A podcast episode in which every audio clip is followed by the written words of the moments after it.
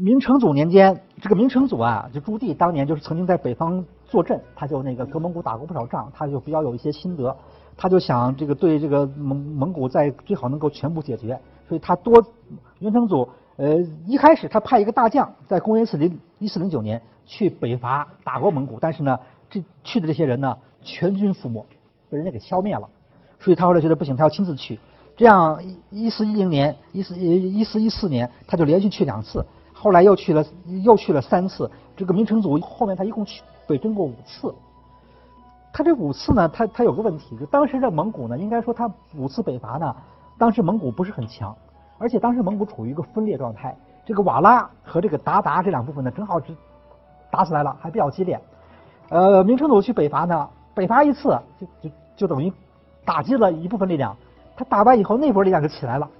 过两天他又去北伐那个，把那个打下了，那个又起来了。就这样来回搞了好几次，搞得他有点那个，就说，呃，不知道为什么这个总是那个，就是打完一个又起来一个，打完一个又起来一个，所以他始终没有能够全部的、彻底的解决这个蒙古问题。最后他又连续三次，到他最后晚年那几年，他有点急了，连续了三次，呃，连续三次最后也没打着，没也也也没占着什么便宜，呃，最后他自己还死在这个。行军途中了，就等于是那个费了很大的劲，战果不是很明显。这是明成祖时期连续打过几次，但是后来呢，明朝就再没有力量再出击了。那么到了明朝中叶，大概就是这么一个形式吧，就是那个呃草原上呢这一大块呢可以分为达达、瓦拉两大，就就是两个两个单元吧，两个部分。呃，那么在今天的西域新就是新疆这一带。有其实有好多政权，当时有一个主要政权叫伊里巴里，我们也就这样简单的这反正简单的画一下。这个西北这个地方，待会还要单讲的，就大概是这么个形式。那么再往后发展，到了明朝中中叶，呃或者稍后，明朝的边防线已经非常稳定了，就是今天的长城一线。啊，这条线上连设了这条线里设了九个据点，合称九边。就是意思就是九个边防重镇，那么从这个东边的辽东镇到最西边的甘肃镇，中间什么还有这么这么几个，就是说这是明朝的边防线，啊，这也就是传统上其实是汉族和北方游牧民族的一个分界线了。明朝就是就守这一线，呃，实际上明朝前期在明太祖、明成祖时期，在这条线外面有第二道防线，外面还有一些据点，但是那些点呢，后来时间长了以后都守不住，都放弃了。只能退到这一线了，这就是这个这个呃以后的这个基本的情况。这个线边防线注意一下是这样的，呃，因为它很长，其实我们可以把它切成两部分来看，一部分是东部防线，啊，东部防线呢都离这个首都北京比较近，坐在坐镇在北京就可以差不多可以指挥，但是西部防线的话呢，你要从北京来遥控和指挥的话呢，会很麻很不方便。所以明朝实际上在西部有一个大的军区的那个一个一个驻扎一个一个军事指挥部，就设在哪里呢？固原，这是九边之一。九边的西边的四个镇呢，有三个是第一线的，有一个是第二线的一个指挥部所在地，就是固原。它是指挥这三个，就是这个这个榆林、宁夏和甘肃，协调这三个镇的这个边防形势。它是这么一个，就是等于是九边分两段，东部和西部。东部可以有中央直接控制，但西部有另外的另设一个指挥部。所以明朝后期呢，在这个地方设立叫做陕西三边总督，就在这个固原坐镇。固原这个地方，就是今天可能呃大家有知道这个地方，这个地方好像还是比较贫困的，但这个地方自古以来是一个很重要的战略要地，而且它是又又是一个呃丝绸之路上呢，也是一个一个交通要道的所在地，所以它也出土过很多的重要的文物。那么在明朝这时候，它是一个军事重镇。固原，还有一些资料，包括明朝人画的画里面画的这种打仗的一些一些一些那种宣传品。有平藩得胜图，这里面就画着军门固原发兵，就是一个这样的一个大大官大将，就坐镇在一个一个，其实是应该是一个文官了，坐镇在这个固原，就是调集军队指就发兵发号施令，指挥战斗这么一个意思。就固原这个地方是很重要的。嗯。那么呃，基本上就是说，我们知道在中国历史上呢，啊一一直是这样的，就是汉族的那个这个这个这个军队。呃，农这这这这种由由由由农业民族组成的军队和游牧民族的军队打起来呢，是一般居于下风的。有人说说现在基本上是汉兵五可以刺可挡胡兵一，就五个汉族军队能打过一个蒙古人就不错了，而且呢，这这五个人还得是精兵，如选练不精，犹不足以当之。呃，又说，呃，赵毅专门讨论过这个问题，赵毅就发现这个明朝中叶呀，大帅用兵于南，则易于荡扫；用兵于北，则仅足之欲。就是感觉同样是明朝军队，在南方打的都都很神气活现，很厉害的，到北方就不行。所以他最后得出一个结论说：北强南弱，风头使然。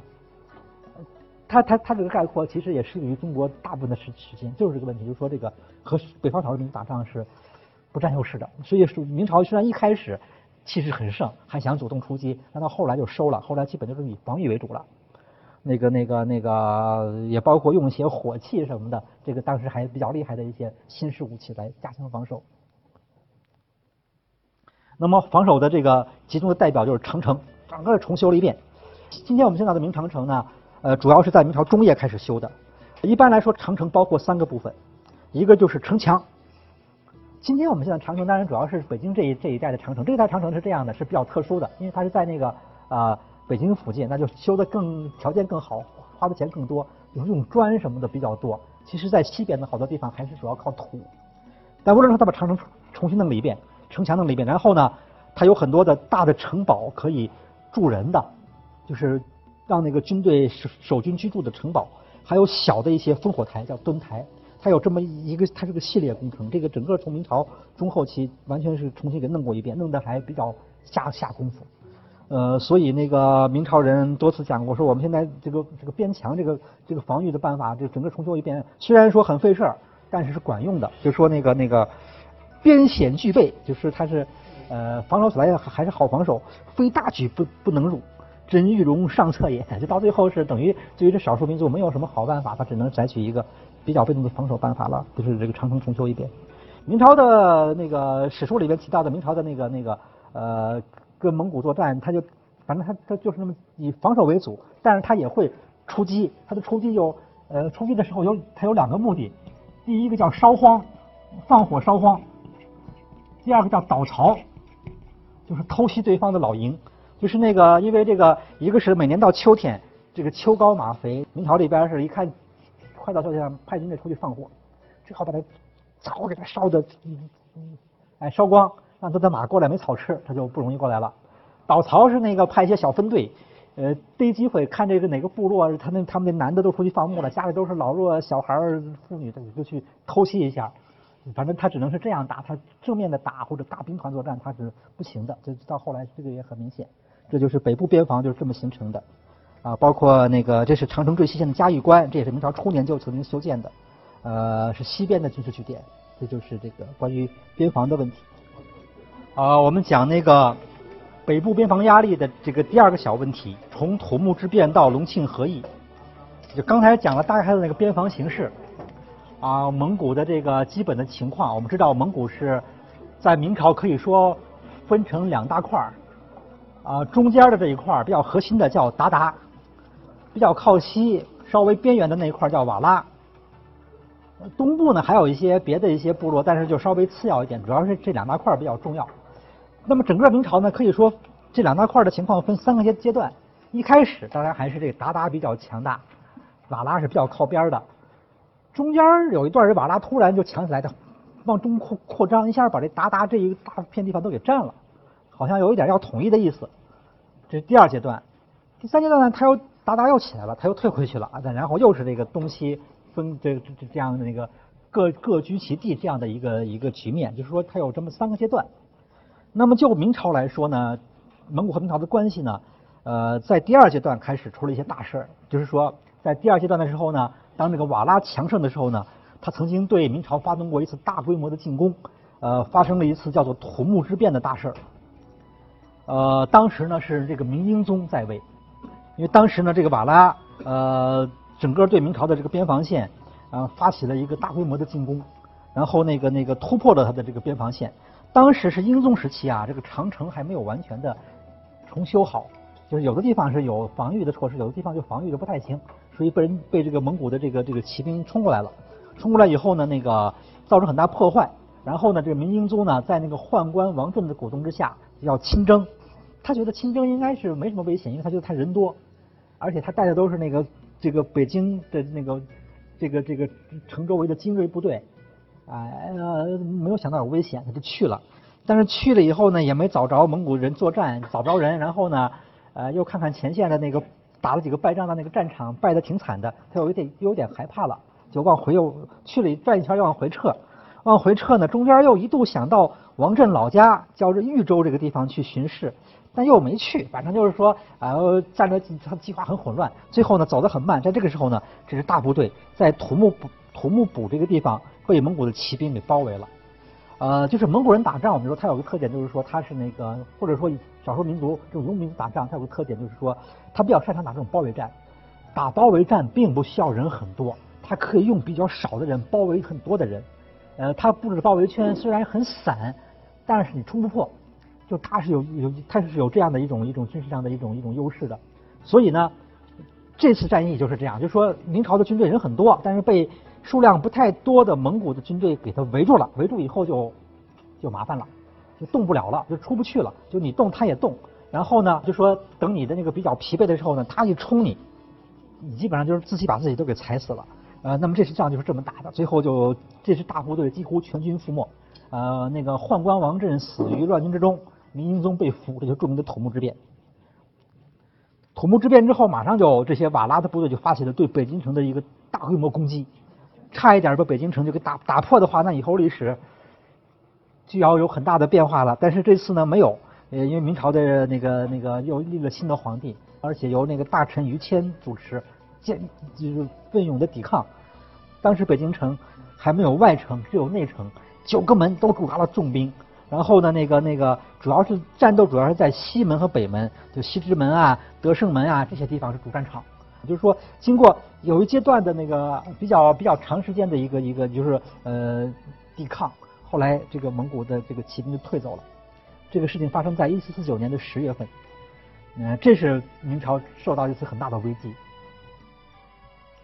在这个瓦剌退走以后呢，呃，就是这这这东部蒙古的，就是这个鞑靼的这些蒙古的部落呢，又重新起来了。但是整个这一阶段吧，可以说这个蒙古的那个呃，从明朝开国以来。呃，从后就是后，包括后来那个呃，蒙古人用了一段元元朝的牌子北元，后来又把这牌子给摘了。从这时候开始，到后来瓦剌强大，就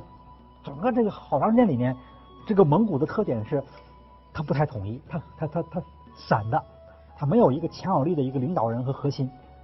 所以它不能用全部的调调集全部的资源来和中原的这个明朝对抗。但这样的人呢，后来出了一个，那就是在那个明朝中叶。呃，就是那个土木之变以后，大概几十年吧，出了一个叫达延汗的，达延汗。这个人是一度统一了东部，就是说统一了这个鞑靼这个这这一片，就说那个西边的瓦剌那一块没有，但是把这边的这个内蒙古、外蒙古这一大片统一了，这就是那个呃达延汗。这个人呢是元朝的皇族的后代。呃，或者说是成吉思汗的子孙，那么他是在这个蒙古人当中是比较有号召力的。那他这统一呢，其实也是呃很艰难的，经过了很很很长的斗争，才把这个这边就是蒙古高原的这个中间这一大块统一起来。呃，注意一下他统一以后呢，嗯，他搞了分封制。呃，为什么搞分封制呢？就是那个呃，我们就说了，当年成吉思汗也搞也也搞过分封制。就草原这种游牧帝国好像搞分封是很这很很常见的，但是他这个分封制呢和那个成吉思汗的分封制不太一样。成吉思汗分封制是那个呃用来分封分封的只是小块的那个那个那个部分，大块是自己留着的作为国家的那个那个核心。但是现在他这个分封是不留小块，彻底分封，就把这个全部的这个蒙古这一块平均分的基本上是差不多，这样分成几块，每个人都分下去了。这个的话，对以后的蒙古的影响很大。首先就是说，比方说他他的儿子，然后有孙子这么几个人，他有几个儿子的和后代呢？基本是在这个比较靠南的地带，有什么察哈尔、鄂尔多斯、土默特，像这这几大块呢，其实就形成了以后的内蒙古的这个这个主干，就是就就就就就这波人。当然不是全部，但这是一个几个核心的集团。而他的小儿子的后代呢，主要在在在北边，叫喀尔喀蒙古。这个后以后呢，又分成了几小块，最后就成了外蒙古基本的这个呃框架，就是这样形成的。所以呃所谓的内蒙古也好，外蒙古也好，这个内外呢，就是都是是根据它的这个呃这个内外的词是跟是从中原角度来来说的。中原就是这个在中原王朝离中原近的叫内，离中原远的叫外，是这么一个概念。它其实就是一个南北，南边的叫内蒙古，北边叫外蒙古，就这样的。但是这两拨人说起来都是达延汗当年分封的产物。呃，他分封以后呢，那那那这样分成几块以后呢，当然他还有一个总领导，就他还是一个全蒙古的大汗。呃，那么他的长子的后代也继承这个全蒙古的大汗之位，但是呢，他长长子的后代他只是直接统治区并不大，就是这个呃南边比较靠东的这个察哈尔这一带是他的那个大汗的直辖区，这一块呢，你和别的那些块相比，没有什么明显的优势。所以蒙古以后的发展是，其实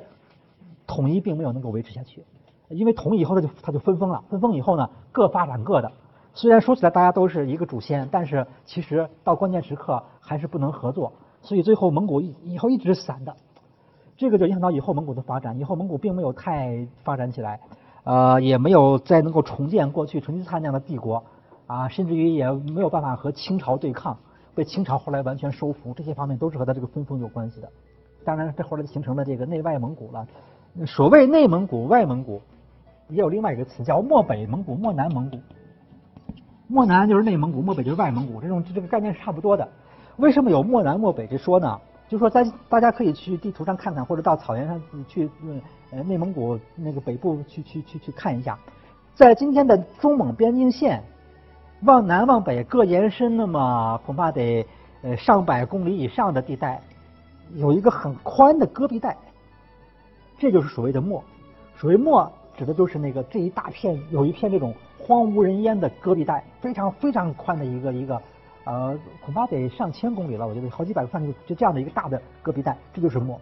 哎，所以这个呃游牧民族呢，它很少能在在这一块地上，它是没有办法生存的。它只能那个那个，就说呃，就说因为它基本上没有草，啊，人就没办法生活，动物也没有办法生活，呃，那么它要不然就在漠北待着，